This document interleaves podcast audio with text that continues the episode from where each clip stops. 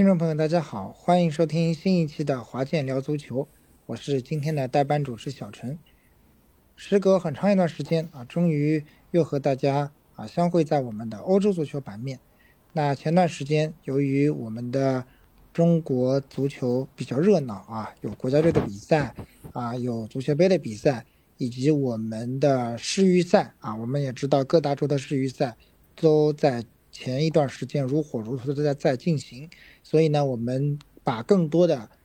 焦点啊聚焦在那一些话题上，所以呢，啊有很长一段时间没有和大家一起来分享关于英超联赛方面的话题了。那么，截止到啊过去的这一个周末啊，英超联赛第十三轮是全面战罢，那么。本周啊，我们的话题主角就是来自于十三轮的一场最为引人注目的一场焦点战，由曼城在主场迎战利物浦。那么本场比赛呢，啊，我们也是请到了啊两队的啊我们的两位资深的球迷啊。那么我们还是先请啊主队啊，也就是主场作战的曼城啊球迷啊给我们打声招呼，然后呢，再请我们的。客场客队作战的利物浦球迷啊，给我们啊做一下自我介绍。来，我们先请主队的曼城球迷。啊，各位好，我是叶秋，曼城伪伪球迷啊，多年的曼城伪球迷，已经退退退步了，退步了。啊，哎，各位好，我是利物浦球迷华健。那个今天很开心啊，能够跟曼城球迷来一场 battle 战。觉得就是好久没看到叶秋了，还挺开心能够看到他来，然后正好我们俩可以 battle 一下。嗯，正好呢，因为为了和大家啊全面的去解析啊去剖析这场比赛啊，所以说我们也是非常难能可贵的啊，把我们百忙之中的叶秋一起请到了我们的啊我们的这个节目现场啊我们的录播现场，那么和我们的啊利物浦球迷和我们的华健呢。一起来给大家全面的解析一下啊，过去的这一场焦点战啊。那么，至于这一场焦点战好不好看啊，我想作为主持人的小陈呢，已经是没有权利在这里和大家去说三道四去评论了啊。因为，呃，虽然说小陈不是曼城球迷啊，也不是利物浦球迷，但是呢，呃，为了保持这个公平公正啊，那么我在这儿呢也。尽量啊不说出我个人的观点啊，还是请我们的资深的球迷来给大家去分析啊，看看他们眼中啊认为各自的主队啊各自支持的球队踢得怎么样。那我们先请啊我们难得做客我们节目的叶秋啊，给我们来总的啊来点评一下啊呃点评一下什么呢？曼城这一场啊曼城的表现啊，您认为？曼城这一场啊，整体来看啊，不论结果啊，踢得怎么样？因为我们都知道啊，论结果来说，一比一的结果，我相信对于主队球迷来说一定是不满意的啊。呃，那么我们排除掉这个结果，您认为这场比赛曼城踢的能让到您满意吗？我觉得踢的。还还算满意吧，因为他们毕竟就是伤病也比较多嘛，有的时候我觉得还还算可以吧，虽然结果不满意，但踢的还行。嗯，挺满意。结果不尽如人意啊，踢的还行，这个就是很简单的一个点评。那么您给我们讲讲啊，您觉得在哪一些环节上踢的还可以，哪一些环节啊不尽如人意呢？不尽如人意的地方，我先先说个差的吧。嗯，不尽如人意的地方，我觉得还是有阵容上的磨合磨合的问题。有今天感觉啊，赛场上看的有些就是，比如像多多库吧，就是反正踢的，感觉如果说只只看一个比赛，只看一个球球员的话，好像踢的还挺好。这这各种过人啊，各种，但是仔细你去看，他和球队的整个的磨合呀什么的都很很不到。就是有的时候配合呀什么的，基本上基本上是没有的，就只能看他一一个人过了这么多人，就没有更多的打出配合。嗯，打得好的地方，我觉得还是他们主要是利用哈兰德那一点嘛，包括上半场的那一个进球，嗯，踢的还是可以的。然后还有一些问题，主要是我觉得今天今天曼城是不是用阿格坎吉去打后后腰了嘛？嗯，是。我觉我觉得这种改变的方法，可能也是证明瓜迪奥拉手底下可能实在是真没人了。我第一次看见，我觉得好像利物浦的这个替补席比曼城的替补席还要好，很很久没有看到的这种感觉。嗯嗯，那么在刚刚叶秋给我们做的一个简单的一个基础观感的分析来讲啊，他提到了啊，主要是这样几个点，一个是多库的点啊，一个是多库，他认为呢，对于多库的整个状态不是很满意啊，他觉得是说这个啊，多库呢虽然是个人突破能力很强啊，呃，有呃一，但是呢，他个人觉得。突破能力很强，但是呢，整体还是游离在整个体系之外啊。那么这个是关于多库啊，还提到了关于阿坎吉的问题啊，后腰上可能实在是无人可用，所以呢，他认为把阿坎吉放在了后腰上。那么这些基战术的问题呢，我们等一下啊，回头我们细细的聊。那我们再请这个啊利物浦球迷啊，呃。给我们来讲讲他看了这一场比赛的观感啊是什么样的啊？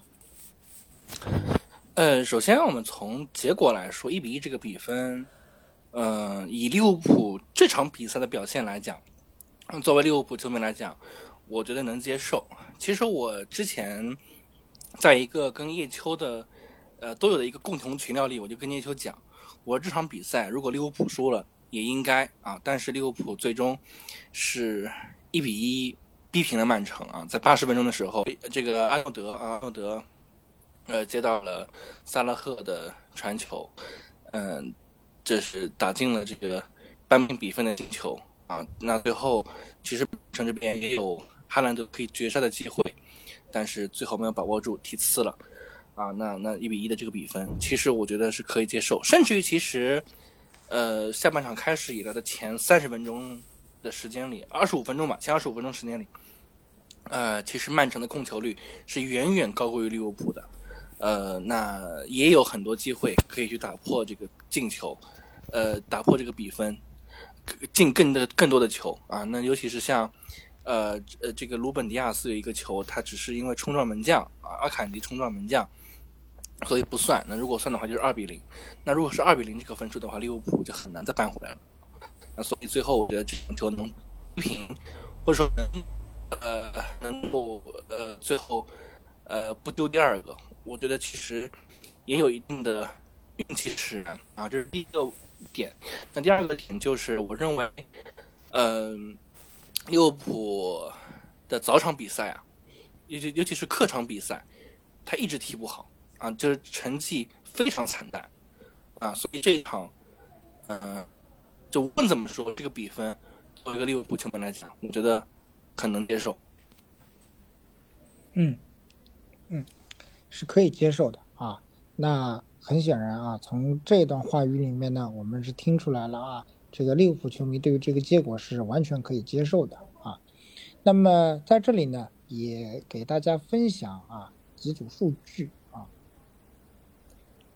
那利物浦最近的十轮啊，英超联赛啊，记住是最近的十一场联赛啊，比分落后的十一场联赛，利物浦呢是有十场是不败的啊，四胜四胜六平一负，这个是总的战绩啊。那么利物浦呢，也是本赛季就是英超联赛落后比分落后的时候呢，抢回积分最多的啊，比分落后抢回积分最多的。一共呢是抢回了十二个积分，啊，可以见得说利物浦在这种落后时候的这个本赛季的这种韧劲儿，应该来说是韧劲儿十足啊。那么曼城呢是本赛季呢主场二十三连胜啊，各项赛事呢已经被终结了啊。自二零二二年十二月三十一号啊到现在呢是首次是主场不胜啊，那么。当时呢，十二月三十一号呢是一比一这样战平了埃弗顿啊，可以说时间啊是也是过去了很久啊。那么可以说六呃可以说曼城呢在主场的这样一个总总的一个战绩啊啊也是非常的傲视群雄啊。那么我们一直讲啊狭路相逢勇者胜啊。那么这场比赛呢，呃我们没有看到以往过去的这种大开大合的这样一种。比赛啊，一种激情四射的一种大开大合的比赛，而是看到了一场啊，双方啊，应该来说是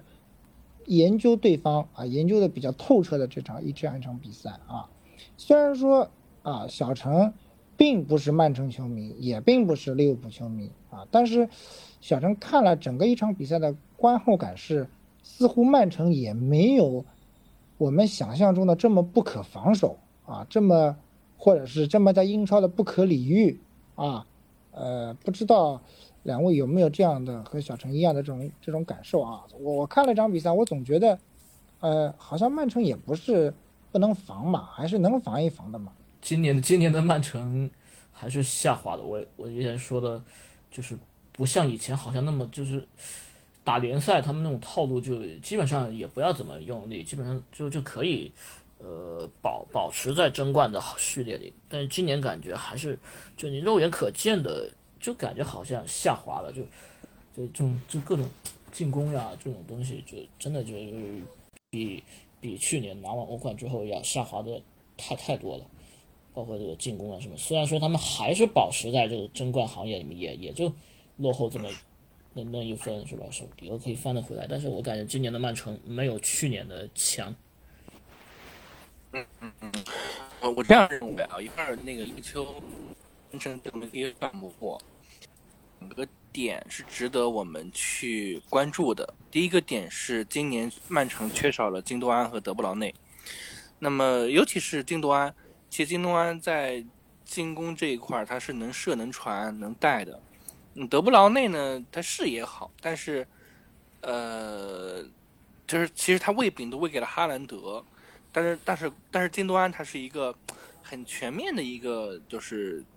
铁腰，嗯，所以我觉得，但是呢又又反过来说，这两个人就是我认为是缺一不可的，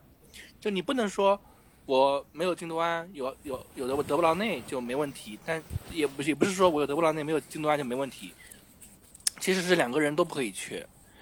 我是觉得两个人是一甚至于可以是两个人同时在场。或者说是一一个人上半场，一个人下半场，那他这样其实是可以让曼城的中场是能盘活的，是能够有一让曼城的整包括前锋线上可以有有有有一个好的支援的。那么这两个人一个伤一个走了之后呢，其实中场会脱节。呃，科瓦契奇虽然也不错，但是他绝对没有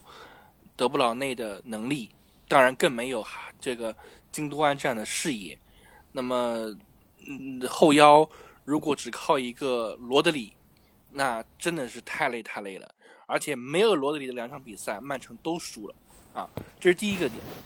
第二个点呢，就是多库。多库其实刚才也讲到了，就是我觉得多库啊，他现在最大的问题是他不会配合，也不是不会配合。其实这场比赛里面，我们明显看得到，其实多库，呃，是有配合的，是有配合的。但是他发现，就是配合那多了之后，哎，呃，好像就是这个效果不明显，不明显之后，呢多库就想了嘛，说，哎，那我就自个儿来吧。那自个儿来之后呢，就乱了，整个阵势就乱了，那就导致了，就是他不再是一加一等于二，可能甚至是一加一减的等于等于一这样的一个结果了。啊，我我我是这么认为的，就是曼城这两个问题还比较大一点。我不知道叶秋。作为真正的曼城球迷，会不会同意来自来自死敌的这个，或者说近几年最大竞争对手的利物浦这个看法？我觉得同同意。金多安走了，主要是德布劳内，如果德布劳内不伤，就曼城的变化会多一点嘛。他们可能如果德布劳内能回来，可能用阿尔瓦雷斯打打替补，是吧？会好一点。阿尔瓦雷斯我感觉 可能替补席很。还是对他来说，如果说上来有变化性的，可能真的还更好一点。现在曼城基本上没有什么变化的，呃，像最近的伤病也特别多。呃，科瓦奇奇，科瓦奇奇是不是也也也受伤了？伤嗯，也伤着，没让他上吧？还是对，也受伤了。要要如果科瓦奇奇在的话，估计上凯还是会上他的。科瓦奇奇就是进攻可能不是很好，防守就只能辅助罗罗德里的位置嘛，但是他也完全替代不了罗德里，就只能帮助防守，进攻上还是不不是很好。多库就是要多磨合。我我其实想，我说如果如果说格兰利什这个没没受伤，他能打，其实他的作用，我觉得他上场可能会比多库要要好好用一些。现在现在多库的作用就是你你你你，嗯，脚底下拿馒头的时候带着就去突突，对突破之后就没办法，利物浦就防他很容易，你就等等等等着他突过来就行了。我有点不同意，就是叶修说的格拉利什这个位置，只是他回来踢，可能比多库效果好。就是我认为是这样的，就是如果单从被侵犯次数来说，一定是格拉利什大于多库。但是你要从威胁性来讲，我认为多库的威胁性要大于格拉利什，只是他现在还没有融合好。但格拉利什的现在的磨合比他们要好。我觉得如果真能上瓜迪奥拉，肯定愿愿意先上格拉利利什，就是他应该也是愿意上这个磨合好一点。瓜迪奥拉好像用人其实一直都挺挺谨慎的，也不会说让让什么年轻人试试跑一跑，很少。他、嗯他要能接受到我这个，就是能能在我的节奏里能踢得好的，如果你弄不好，他就情愿他人就就就不换了，就这样。其实啊，刚刚啊，我们两位嘉宾重点给我们其实去谈了啊，我们足球场上两个位置啊，一个是我们的后腰啊，起了一个承上启下、承前启后的这样一个作用啊，这样一个关键位置。那么后腰位置上，我们可能只能等待啊，说呃这个，因为金多已经走了啊，没有办法，我们可能只能等等待这个伤病员的逐一复出啊，比如说科瓦奇奇也好啊，包括我们只能等待我们的这个啊呃这个德布劳内嗯啊德布劳内，对的，我们的曼城王者啊，我们的这个和哈兰德配合的这个我们的曼城王者的复出啊，那么当然德布劳内可能还需要大约需要多少时间才能复出呀？这边我们大家有球迷朋友有有我们两位嘉宾有什么消息吗？嗯，据目目测，可能今年基本上是报废了，然后，嗯，明年应该是可以应该要到。明年吧，明年嗯，基本上到明年。二二月份左右可能吧，嗯反正时间挺挺时间是挺长的。嗯，等待的这段时间啊，显得对于曼城球迷来说应该是特别漫长。但相信这样的等待呢，也已经稀疏平常啊，也已经变为了习惯啊。那么，呃，这个位置呢，我们如果只能用等待来解决的话，那或许边锋啊，我们就有现有人员啊，现有人手，尤其是我们谈到了多库啊，呃，大家也知道啊，我们英超啊，曾经此前有一个过人王特劳雷啊，相信大家应该都不陌生啊，常看英超的都知道啊，呃，但是呢，这场比赛啊，多库呢，他是打破了啊，一场比赛单场十一次啊过人新高，纪录新高啊，他打破了特劳雷曾经的过人记录新高，他呢创了十一次的这个新纪录啊，单场十一次过人。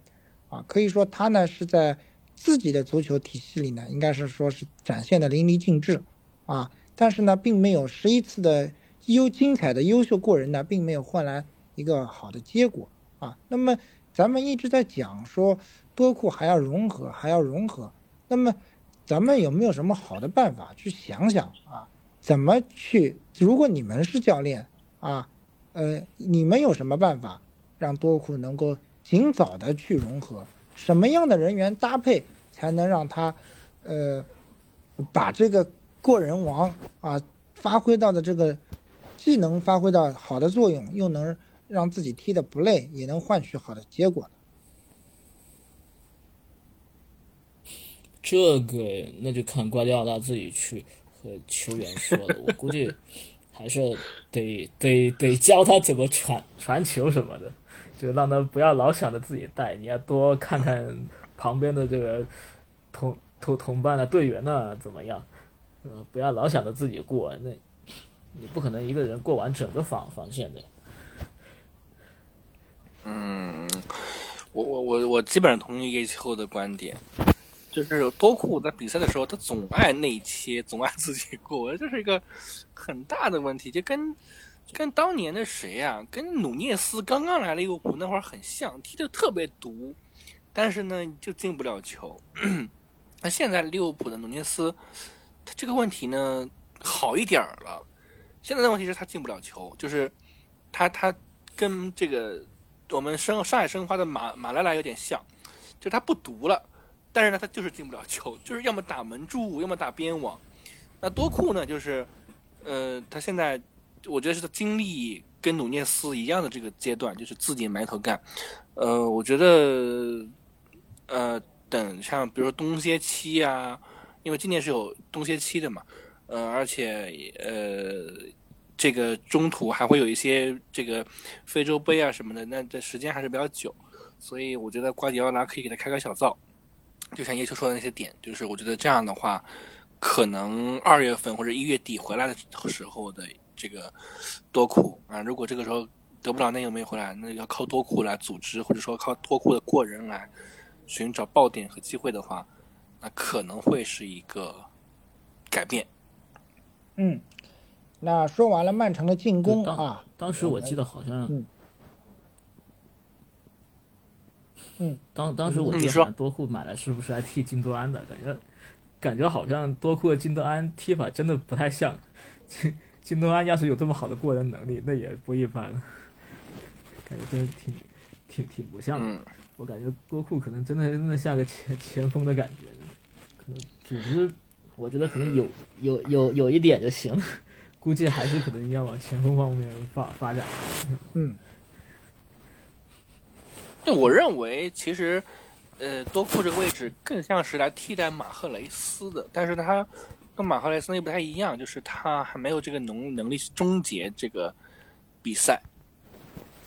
嗯嗯，那对，说到这个我就想说，曼城怎么把帕尔默给放走了呢？那小小伙子多好啊！嗯嗯，那说完了曼城的进攻啊，那么我想我们有必要啊，也不得不再来提一提曼城的防守啊。呃，如果说进攻啊，我们可以靠个人啊，或者可以靠呃现有的能力、球员能力去解决问题的话，那呃或许打切尔西的那场四比四啊，应该是最好的证明啊。但是呢，防守线上恐怕呢，丢四个球呢，呃，可能也是有很大的问题的啊。咱们不不不是在这儿说切尔西没有不应该去进曼城四个球啊，或者是切尔西没有能力。我们等会儿也会给大家去聊，简单的聊聊切尔西啊最近的比赛啊，呃大起大落的切尔西，等会儿也会给大家去聊聊。那么我们也不得不承认的一个现实就是，曼城最近的防守上也是出现了很大的问题。虽然这一场只丢了一个啊，但是呢，打切尔西丢了四个，那么一场足球比赛能丢四个球，证明这个防守线肯定是存在问题的。那么，呃，叶秋，您是您认为就是曼城的防守还有哪里有待于提高呢？哪个点是被人重点打击的这种薄弱薄弱的点呢？提高啊，我觉得提高只能说，只能说就是好好培养科瓦契奇了，就两个人，科瓦契奇去帮我们补一补吧，然后还得还得用他们的当年就是他去年夺冠的那套方法，得得让中卫往前面提一点，来帮帮助一下后中场的防防守会好一点。其实我一直觉得罗德里嘛，其实真的也是个挺好的一个后腰，嗯，传嗯防守也好，覆盖面积也大，然后传进攻也非常的好。但是他还是身为大个后腰，他有一个问题，就是他身前的有些区域他不一定能完完全打打得到。我觉得切尔西在那场四比四就基本上就利用到了这一点。其实他们切尔西出现的机会更多，只是说他们只进了四个，真的，我身为一个曼联球迷都只能这么说。说，所以说这是瓜迪奥拉上个赛季都都在弄的事情，让斯通斯啊这种各各种往前提，其实他们不不是为了增增强进攻，让他们的进攻有前场那几个人就行了，他们就是为了增强中场的防防守。嗯，来补补补充一下罗德里身前的这一个空位，他有的时候会补不过来。其他问题应该就是这一些吧，还是就后卫要、要往往前提，改改善他们的防守。嗯，那华健呢？呃，我其实觉得你瓜迪奥拉已经竟然用让让阿坎吉去打了后腰了，那你为什么就不让格瓦去上上来踢中后卫或者说是左中卫呢？因为其实格瓦的防守是比较全面的，而且他他有很好的出球点。呃，因为我看到他也没受伤，所以我觉得如果只是单从这个比赛来讲，他不用格瓦，我认为会是一个错误的选择。当然，这只是我的一个观点啊，就是可能曼城球迷不一定这么看，但我是觉得如果用格瓦，然后呃再加上叶就刚刚讲到的，如果后面后面几场比赛开始，如果科瓦契奇能够呃把他的这个防守培养的更好的话，其实我觉得会更好一些，因为我觉得。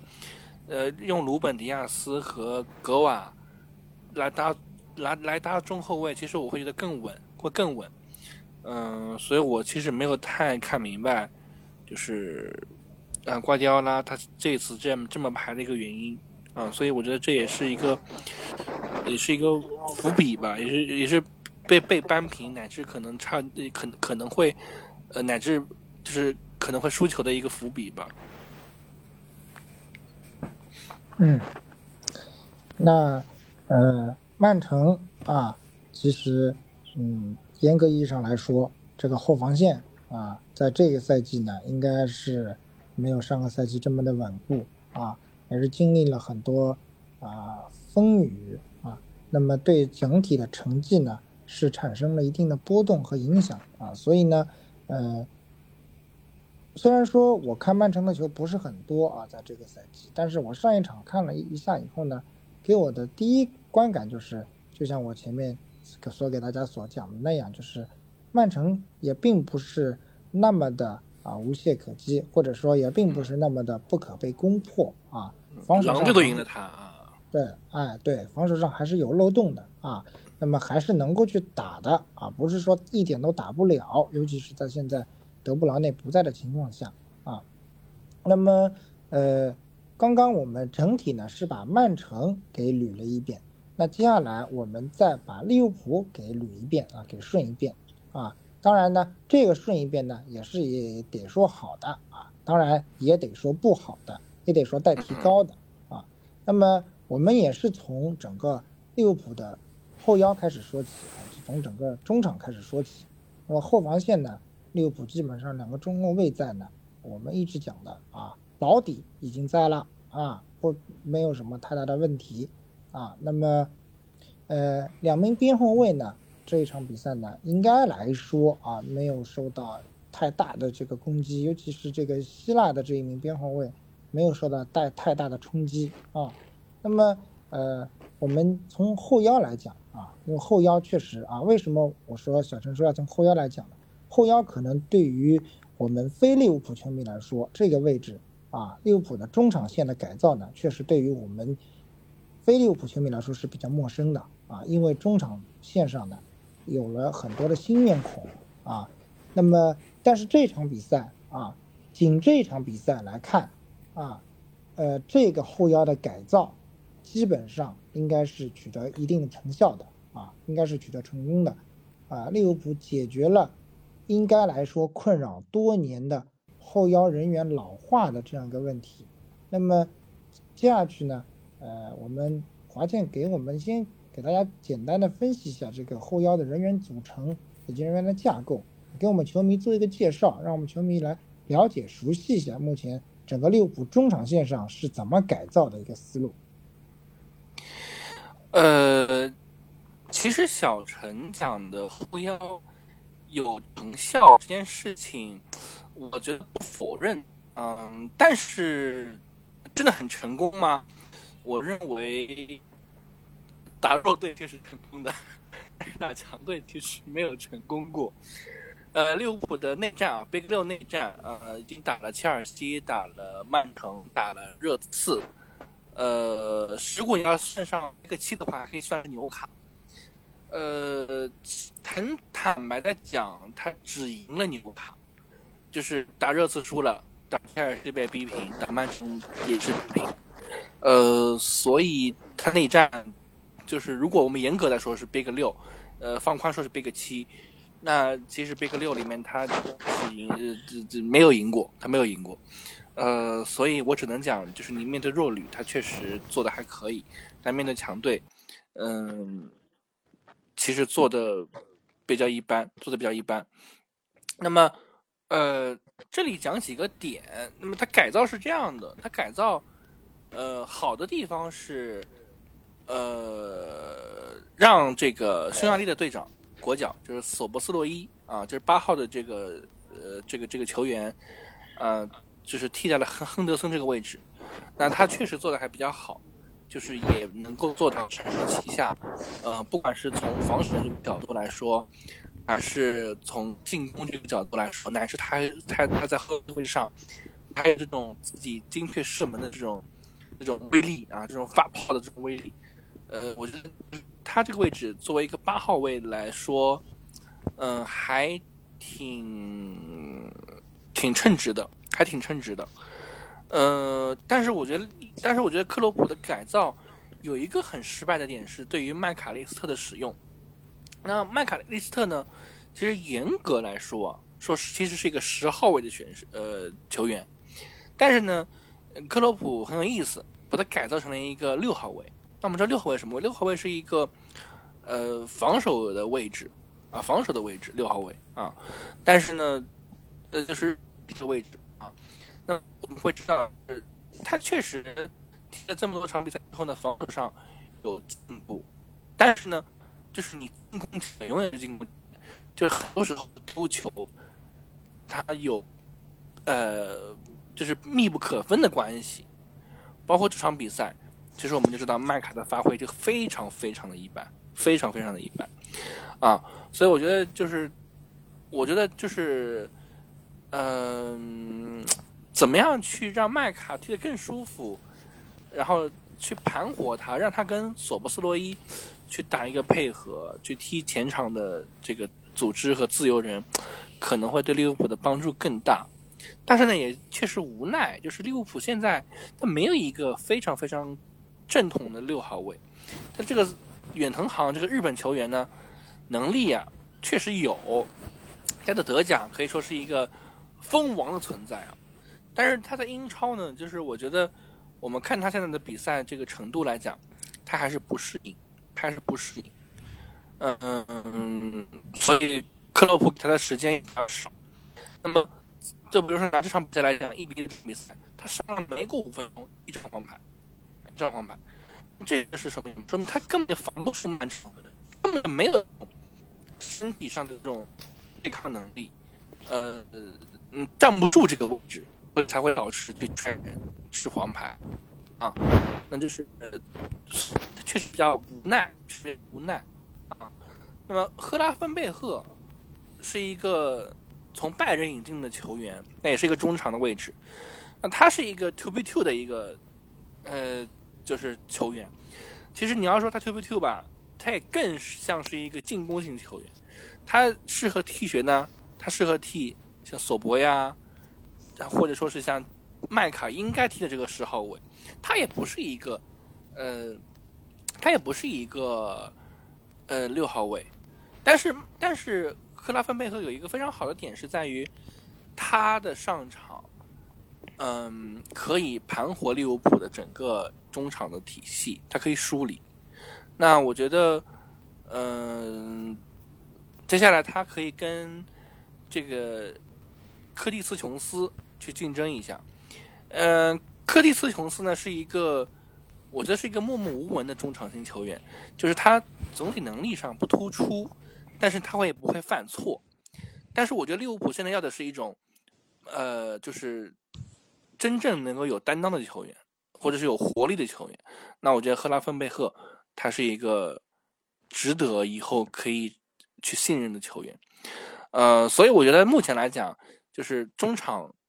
的改造索博是成功的，赫拉芬贝赫是成功的，呃，麦卡利斯特，我觉得如果买一个这样的十号位的球员，让他来踢六号位，我觉得有点屈才啊，而且呢，因为确实是他不擅长的位置，那我觉得踢弱队可能都还好，但是你要碰到像曼城、热刺、阿森纳、切尔西、曼甚至于曼联这样球队的时候，那我觉得，嗯。我觉得不太行，我觉得不太行，这是我的看法。嗯，那我们叶秋对于整个利物浦的中场架构还有什么想补充的吗？利物浦现在我觉得能补补强一个中场的防守，完全就能夺冠了。就他如果没有补强这个防守，我觉得今年可能就只是说是前四的竞争者。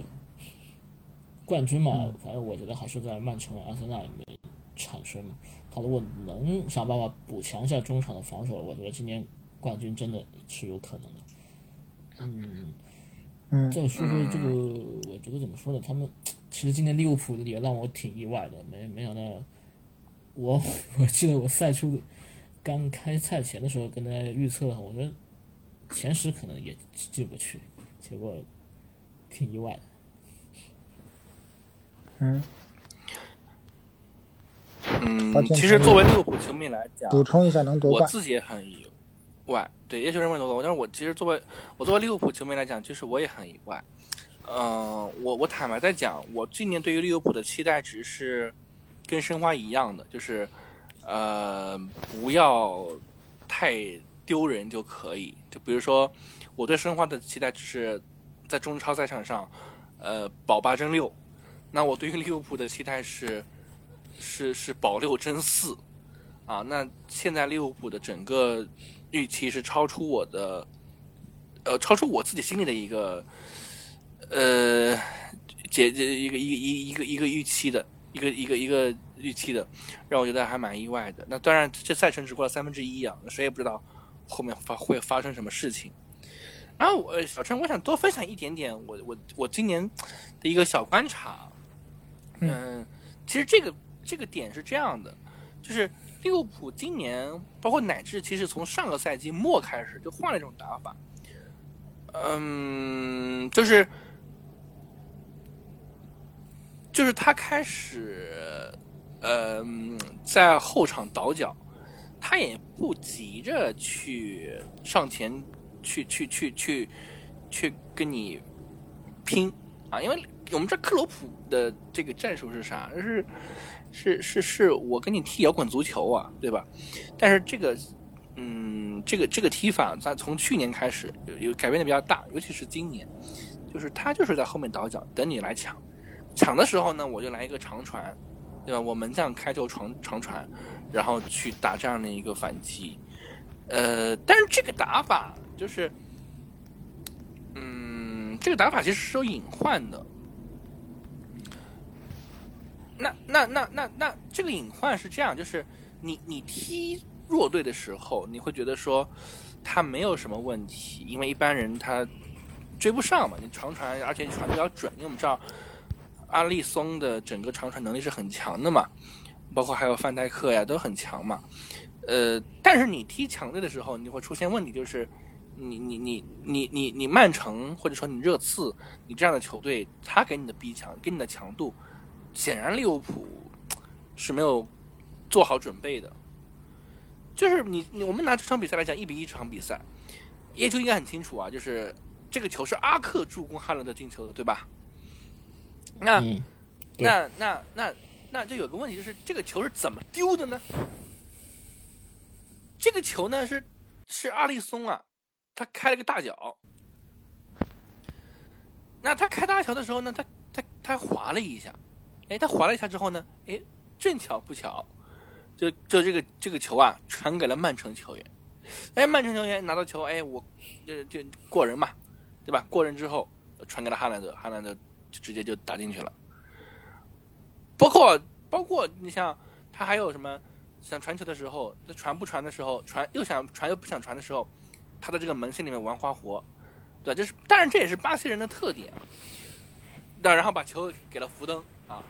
你说这事儿，你说你说是不是很不可思议，对吧？但是福登呢，就是他他他没踢好，被阿里松给扑住了。所以说你这样的打法，你你打狼队也好，你打什么伯恩茅斯也好，你打卢顿也好，你打埃弗顿也好，甚至打纽卡也好，就是你可能都能够成功。但是你你要对曼城这样的球队，你对热刺这样的球队，你这种打法，你你真不行，这还是不行。就说不定，但是你你你可能反过来说，你学切尔西，哎，我就跟你刺拼拼刺刀，哎，我就跟你拼刺刀，对吧？曼城可能还真拿你没办法。我我不知道曼城球迷同不同意啊？就是我是我是这么看的。嗯，那还还是还是防守上的问题吧，就是防防守上面，嗯，其实我觉得每次丢球，我觉得还是应该，因为那边瓜迪奥拉今天的布置就基本上就让多库就在阿阿诺德那一边嘛，然后然后让贝贝西也也也在那一边嘛，我觉得基本阿诺德反正进攻我们还是可以的，防守嘛，真的就是后面几个人给他擦轮轮轮流擦屁股吧，那不是。还还是防守的问题，只是说如果能补偿一个拦截能力啊特别好的这种，我觉得可能会好很多。就是你你的进攻，其实利物浦的进攻可能也没什么问题，还好。就是你们一旦防不住，你不能保证你说我每每一场都能进很多个球，这个是一个一个一个问问题嘛。我觉得还是防防守上想想想办法。嗯，确实啊，呃。前面我们两位嘉宾给我们讲了这么多啊，呃，总的来说就是前面我们第一趴讲到的是后腰的这个中后场的这样一个改造，中场球员的一个改造的一个梳理。那么我们一直讲，就是说相信在对阵贝格六的时候的这个成绩不是很理想，我相信作为主教练的克洛普也一定能够看得到问题的所在啊。相信呢，呃，把啊，包括我们前面华健所说的啊，把一个十号位球员。啊，改成一个六号位球员，啊，相信也有可能有不得已而为之的地方啊。那呃，成绩的不理想啊，相信也一定能够看得到啊。我指的是在对阵我们啊前六乃至前七的球队的时候啊，不理想，相信呢成绩都大家都也已经比较清楚。那么前面我们啊叶秋给大家讲的时候，还是防守上想想办法。那么就结合起前面我给大家讲的，在这一场比赛里面，可能更多的进攻攻击点还是执行在这个阿诺德这一侧啊，所以导致了我们另外一侧的这个啊希腊的这个边后卫啊西米卡斯啊是基本上应该来说这一场比赛的压力的并不是很大啊。那么嗯，包括我们前面也给大家讲了，在进攻线上，目前进攻。那么刚刚我们给大家去拆解了利物浦的这个中中后场，那么我们再一路顺着往前说啊，我们再来说说前面的前场三叉戟啊，那么目前的这个三叉戟呢啊，已经来应该来说是从人员上啊进行了一定的更新迭代啊，那么就此你们来看呢，这个三叉戟的效果，截止目前你们还算满意吗？踢了十三轮战罢。嗯，十三轮之后，萨拉赫十球，还有大概四到五次的助攻。我觉得如果撇去萨拉赫这个点的话，我是不满意的。但如果有萨拉赫在，我是觉得这个进攻火力还算尚可。嗯，但是我们要承认一个点，就是萨拉赫今年没有走，那不代表明年沙特联赛。不会以更高的价格去挖角他，嗯，而且因为萨拉赫是呃有那个宗教信仰的，那沙特这个联赛或者说沙沙这个沙特这个国家，呃这样的一个宗教信仰，其实也会吸引到萨拉赫，啊，而且呢，利物浦确实分摩集团比较一直就比较抠抠搜搜，卖萨拉赫能卖一点五亿的话，我觉得明年又是合同年，我觉得不一定会不放。所以利物浦如果只是靠萨拉赫这一个点去突破、去爆发的话，那我很坦白的讲，迟早要完，真的迟早要完。嗯，当然有传闻啊，说 因为姆巴佩可能不去皇马了，利物浦拿一点五亿去砸姆巴佩，也不是没可能。但是我觉得这概率吧，还是挺低的。就大家当乐子听一听就可以了。嗯，对，那那呃，努涅斯也好，包括加克波也好，其实当然也跟他们出场的时间会有一些关系吧，没有那么多，但是着实进球效率还是有点低。嗯，那么这是一方面啊，那么你要考虑到就是如果没有萨拉赫该怎么办？啊，这很重要，是不是谁谁可以挑起这个大梁，这是一个很重要的问题。那如果我们撇开所有的点，萨拉赫在，那确实进攻非常的猛，非常的猛啊。那么再加上左边的路易斯迪亚斯现在也到了一个好的状态了，那他的过人啊，这种南美球员的这种灵动性，我觉得确实是足够好的。那一定要考虑到明年该怎么办啊，这是我的看法。嗯。那叶秋对进攻还有什么补充吗？利物浦的进攻，嗯，萨拉赫挺厉害的，但我我觉得努涅斯也还行啊，也挺好的。因为我感觉努涅斯，我最近看他，我感觉他真的也有那种南美南美足球的那种感觉嘛，有那种艺艺艺术的感觉，就是有的时候 神的时候特别厉害，有的时候嗯踢起来也感觉你就是觉得怎么会有这么差的时候。有那种感觉。今今天是不是赛后还有个插插插曲啊？是不是罗涅斯和 瓜迪奥拉在插的冲突？赛后的插曲是这样的，就是罗涅斯和瓜迪奥拉一个冲突。那冲突原因是什么呢？就是我看了一些媒体的这个报道啊，就是英国媒体报的一些报道。呃，什么意思呢？就是说上个赛季啊，呃，曼城啊在主场打了利物浦四四比一啊，打完之后呢，就是。瓜迪奥拉像耍猴般的，就是在利物浦的球员面前晃过去啊。那那个努涅斯呢就很记仇啊，就说这场比赛你曼城主场没把我没把我干掉吧，对吧？我你怎么样？他就他就就是就是去反过来挑衅瓜迪奥拉，嗯，所以两个人就有了这样的一个矛盾。嗯嗯，这还是有南南美球员的这种特性特色嘛？对，不会说什么有有的东西还是要发泄出来的。就一点都不谦逊啊，不跟欧欧洲那边有些球员一样的，还很那个，还挺挺有个性的，我觉得。对，是有时候有个性也是一件啊好事情啊。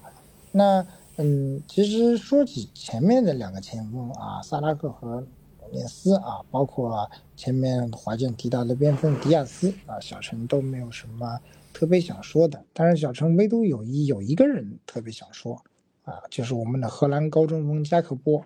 啊，呃，这个高中锋加克波呢，应该也不是第一年来，也不是今年刚转来的啊，应该来利物浦的也有一段时间了啊。那么这个加克波呢，也是身为荷兰国脚啊。那无论怎么样呢，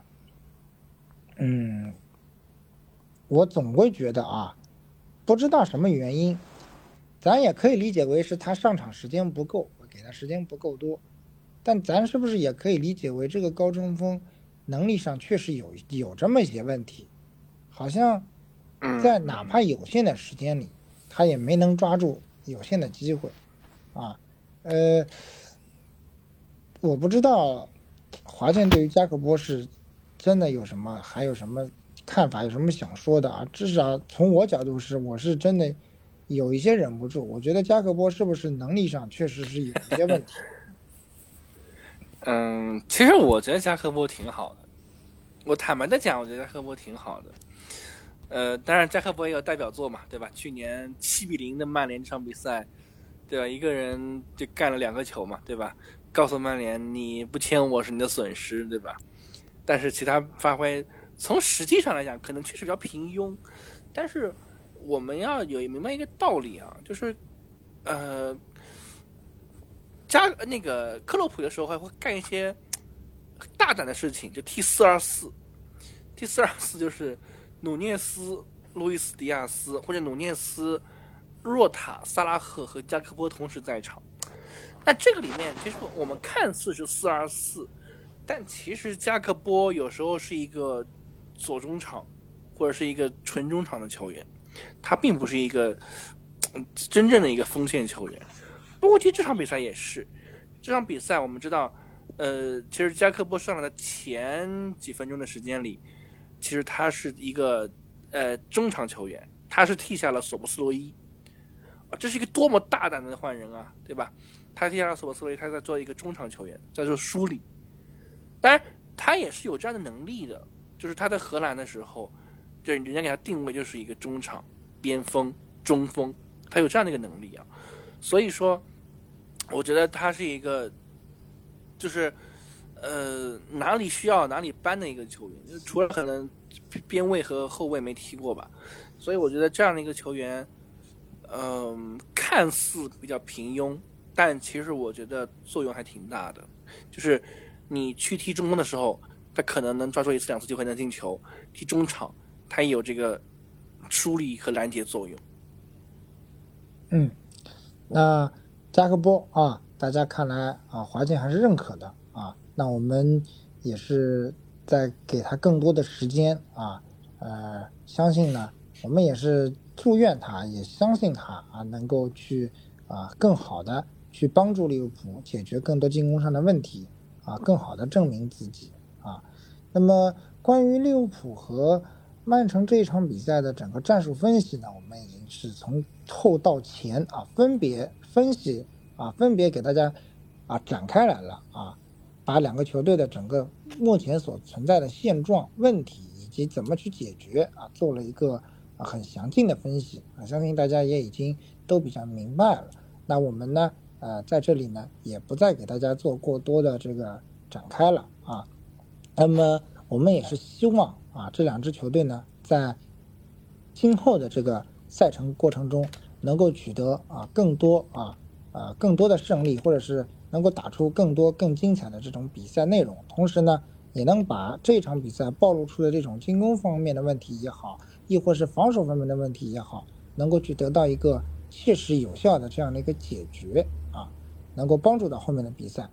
那接下来呢，我们还要来关注一下切尔西和热刺这两支球队最近的一个近况啊。那么这一轮比赛，过去的一十三轮呢，切尔西和热刺呢都是双双输球了啊。那么，但是呢，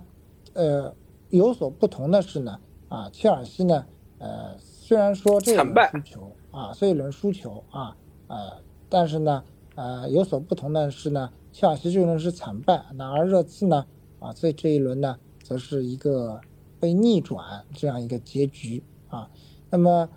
但是呢，呃，虽然说这一轮切尔西惨败，但是呢，切尔西前面几轮呢，也有像四比四逼平曼城这样子的一种高光的时刻啊。这个呢，已经可能作为切尔西球迷来说是许久未见的这样一个过程啊。那么我们今天呢，虽然现场啊没有切尔西球迷啊，也没有所谓的热刺球迷。但是呢，我们可以不妨呀，给大家简单的啊来聊一聊这两支球队。那么，我们就嗯简单吧，呃，请我们先从切尔西开始吧，请我们两位嘉宾来把自己所想和我们一起分享的关于切尔西的自己想说的点都和我们一起分享吧。嗯，呃，我我觉得嘛，切尔西和热刺打法上。倒有，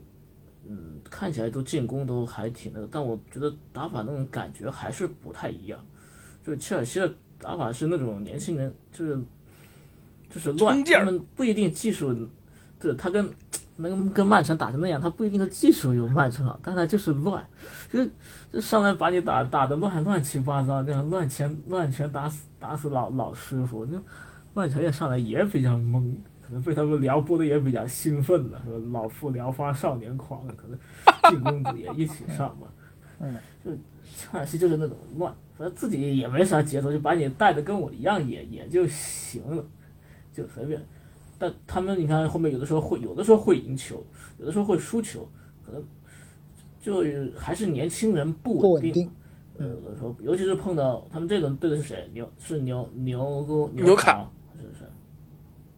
纽卡这种球队那也是太强了，他们碰到这种球队，他们可能真的就不一定能赢赢得下来，真的，他们就很不稳定。有的时候状态好的时候，比如像我我记得我记得那那那一次曼曼曼城是那一次和切尔西踢平之后，瓜迪奥拉赛后说，他说切尔西的三个中场比阿森纳的三个中场还要好，我的瓜迪奥拉真的是输也，要是我们我们输的对手那也也也不一般，也是不是差的。总体就是这个球队还是乱。待会待会我们聊聊聊热热热刺吧，热刺就是进攻至上的球球队嘛，还他们还是不一样。切尔西是年轻人的冲劲啊，打的也不是特别有章法，乱七八糟的，两个还是有有会有一些区别和热热刺。那华那华华健聊一聊吧。哎，我我觉得看切尔西比赛很开心啊，就是进球多，丢球也多，对吧？这个比赛永远没有防守，就是我我觉得。切尔西刚才听叶秋讲，我觉得特别实际。我我甚至可以讲的更难听点，我觉得就像一个疯狗一样，就到处咬，就能咬下来就咬，咬不下来那就 自己被人咬。我觉得其实真的很开心，看得很快乐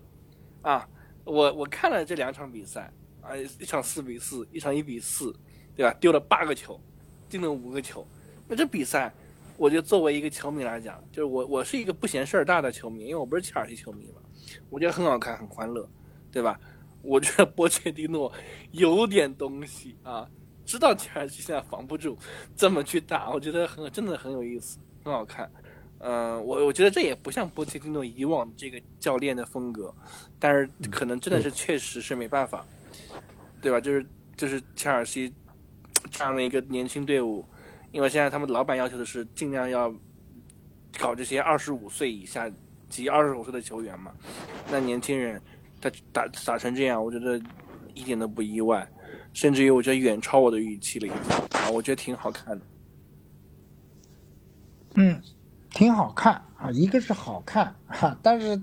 好看啊，但是两个人的观点都是非常一致啊，就是一支年轻的队伍啊，一个充满了不稳定，第二个呢，呃。在进攻线上啊，尽情施展自己的才华啊！小陈作为主持人，可不能在这儿给大家引导说像疯狗啊，这个不能这么说啊，只能说是尽情的施展自己的进攻才华啊。但是呢，进攻在展现才华横溢的同时，防守呢却也是漏洞百出啊。那没有办法啊，我们讲年轻，自然要为自己的年轻所付出学费啊，所付出昂贵的学费，尤其是在英超这样竞争。非常激烈的这个赛场之上啊，那最后我们再来说说热刺吧啊，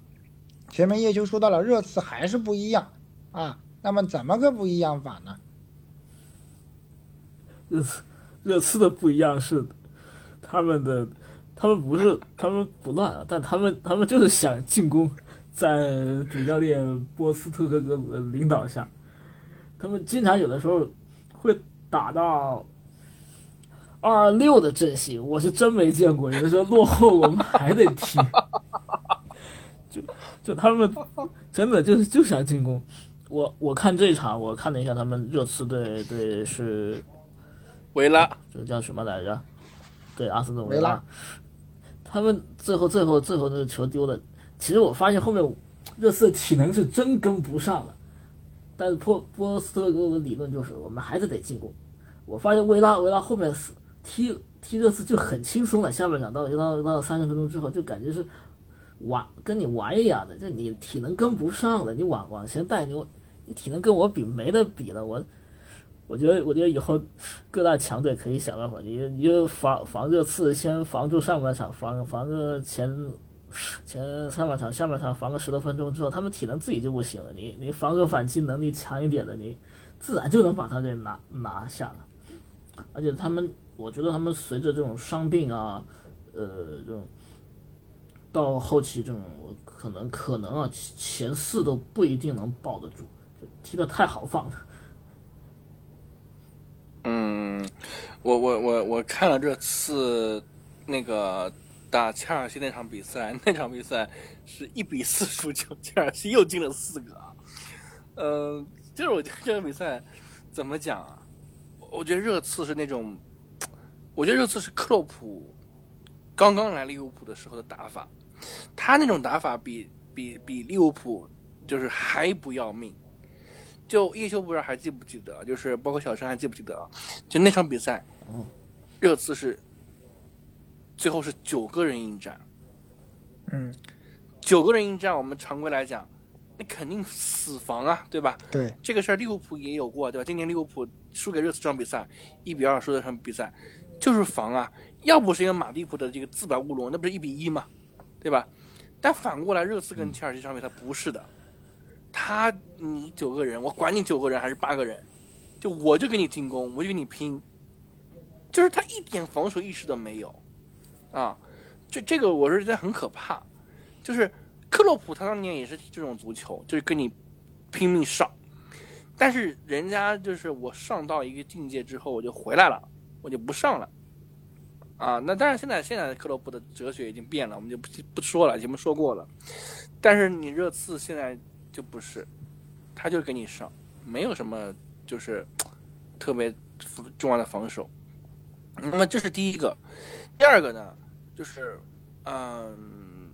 他们因为红牌有有有恶意的这种踩踏动作，是有有的人是被那个禁赛三场的。这那么还有就是因为麦迪逊，我们知道麦迪逊他是一个呃。进呃进攻和助攻属性很强的球员，那他受伤之后啊，他最近受伤了，那么这样的球员，主力球员不在之后呢，就你热刺还这样拼，那你真是拼过别拼不过别人，你不要说你拼什么曼城、切尔西了，你你你连维拉都拼不过，真的一一一点都拼不过。那下一场就是维呃热刺跟曼城的强强较量啊，曼城的主场迎战热刺。我我觉得会是一个看点，就我我很期待热刺的这种这种这种这种，就是看上去似乎是也也也有点，他是那种我认为他是那种正常型的那种疯狗型的踢法，但是他那个疯狗呢，就是比切尔西要狠要猛，但是他有章法，他有章法。就我很期待这场比赛会踢成啥样，我真的还蛮期待的。其实，嗯，对，看看热刺的球真的是挺挺这个赏心悦目的。嗯，呃，我对，因为热刺其实以前的比赛是很好看的。对，以前的比赛就反正那前面那几个主教练也不行，那孔孔蒂防守，意大利系的主教练有有什么好好看的？那真的是。场面极其的无聊，我以前热刺我都不怎么关注的。说白了，我可能可能就就是这个赛季看看，以前的我看我可能几个球员都不一定完全能记得住的，就记住记住他们的当家球星就行了。今今年我觉得特别好，我说怎么会踢得这么？我我想想了个概括，就切尔西和热刺的区区别，就是切尔西嘛，我觉得像是那个他们他们送给曼联的那个芒芒特。就体能不够，技术不够，体能来来凑。当然，你说他们没完全没技术也太苛刻，就就是说体能很好。而，热刺嘛，就像是一个艺术家一样的，呃，进攻就是我的信仰。我们不要防守，进攻可能就是我们的信仰。嗯，对对对，是的。二二六的阵型啊，确实，刚刚小陈听到以后也也不有一惊啊。这个阵型，我。看了至少小陈看了这么多年足球还没有见过啊！看来二二六的阵型我也要找时间去看一看啊，怎么样去给我们演绎的二二六的阵型啊？那么嗯，下一场很好检验。嗯，下一场比赛正好啊，我们由此说到二二六阵型，那我们就正好说到了下一场比赛，也就是即将要进行的第十四轮比赛，也是我们本期节目的最后一个话题，就是说最后在。待会儿啊，也就是在本周末要进行的第十四轮比赛，有一场焦点战，就是热刺应该是要迎战啊，迎战曼城。曼城啊，迎战曼城啊，那么会是在北京时间的周一啊凌晨打响啊。那么热刺迎战曼城的这场比赛，呃，一场是所谓的这个拼命进攻啊啊，一个是拼命进攻。那么这样的进攻呢，或许呢，这样的这种方式呢。会给曼城留下更多的这种机会和可能。那么二位是怎么看待这场比赛的呢？啊，我觉得两个字吧，就是对捅。我觉得对捅就很好。你 看一球表演吧。嗯。曼城，我曼城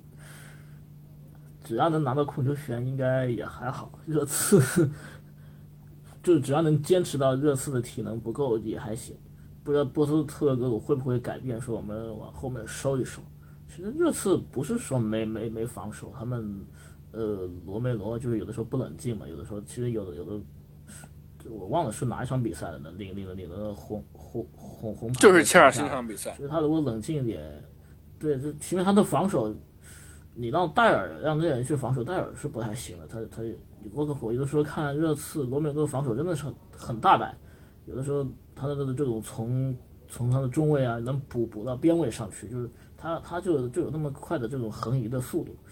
后面换成戴尔，他们就就不行了，就真的补不了那个位置。你。进攻也打不起来，防守也防不好，因为他们也不是说没防守，是那几个防守的球员也还挺好的，要要要更加的冷静一点嘛，会更好一些。嗯嗯，那个那个叶叶叶秋说那么认真，我说要要要不要先？嗯，你先说完，你说完，嗯，你先说完。那那那你先说。哎，我就看叶秋那么认真啊，我稍微认真说两句。就我确实想看他们对捅，这是一个实话实说。但是我我说实话，我觉得两个球队都有战胜的一些利器和法宝。那首先曼城这边呢，嗯，哈兰德啊，哈兰德和阿尔瓦雷斯还有多库的这样的一个组合，会会一定是会给热刺带来杀伤力的，这会一一定是会的。呃，而而且因为热刺他崇尚进攻嘛，空间肯定会比较大，啊，那那与此同时呢，因为我们知道曼城他这边，嗯，可调配的人比较少，而且因为曼城这周周周中啊周四左右，他会打欧冠，那从体能来说，他未必像热刺那么好，因为热刺是单线作战，所以就这里有一个差别，就是在这里，那么呃，热刺这边像孙兴敏。啊，包括呃库卢塞夫斯基，呃比苏马应该是停赛，可能受伤，能不能上？那呃我觉得像孙兴民啊，像库卢塞夫斯基这样的球员，一个两两个球员，他就很能钻。那曼城这边，你像很多球员不能上的情况下，呃且又踢了欧冠，我认为就是要防住他们，也是一个很难的点。所以我觉得，嗯。就看两个教练怎么斗了，这是很重要的一个点。嗯，那呃，其实从小陈的角度上来讲啊，嗯，当然根据前面我们两位嘉宾给我们大家做出的这种分析来看啊，如果说对打进攻啊，那或许曼城啊会占优啊，毕竟曼城的整个控球权啊还是比较有优势的，包括在这一轮。和利物浦的这个焦点战中，我们也能看得出来啊，整个控球的核心权还是在我们曼城手中啊。那么就看热刺会不会采取这种相对和以往不同的这样的一种相对啊保守，会做出防守的这样一种战术的取舍啊。那么我们可以一起期待一下啊。那么呃，以上呢就是我们本期节目给您带到的所有内容了啊。那么也是非常感谢啊，我们叶秋啊难得的做客啊，也是非常感谢我们啊能有啊这么好的机会啊，有一个曼城球迷，一个利物浦球迷啊，和我们去各自分享啊这场焦点战中两支球队的啊表现和发挥。那么我们也希望啊这两支球队在将来的比赛中能够越打越好，能够把该解决的问题解决掉。啊，那么也是再次感谢我们两位嘉宾的做客，也是非常感谢您的收听。那让我们相会在下一期节目，再见吧，拜拜。嗯，拜拜。